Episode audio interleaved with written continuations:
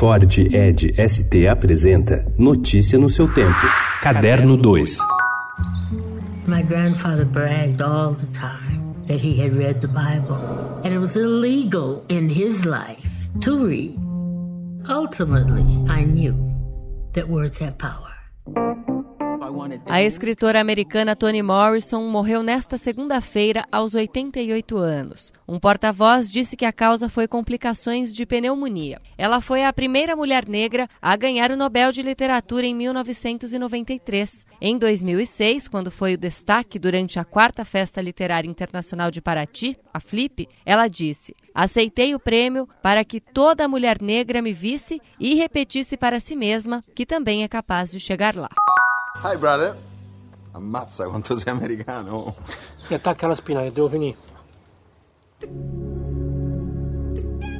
Non ci hai mai parlato con tuo fratello di questa storia?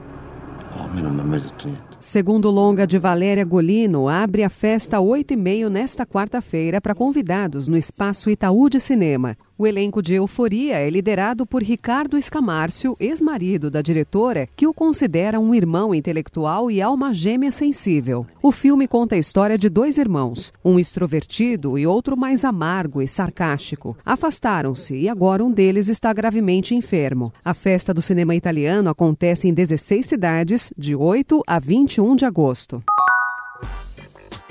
Na mostra Mundo Árabe Mulheres, mais da metade dos 12 filmes, incluindo o de abertura na noite desta quarta-feira, coloca em evidência o olhar feminino. O evento, promovido pela Câmara de Comércio Árabe Brasileira, abre-se nesta noite no Cinesesc, em presença da diretora de Os Afortunados, Sofia Djama, que participará de debates com o público nos dias 9 e 11. A mostra prossegue até o dia 14.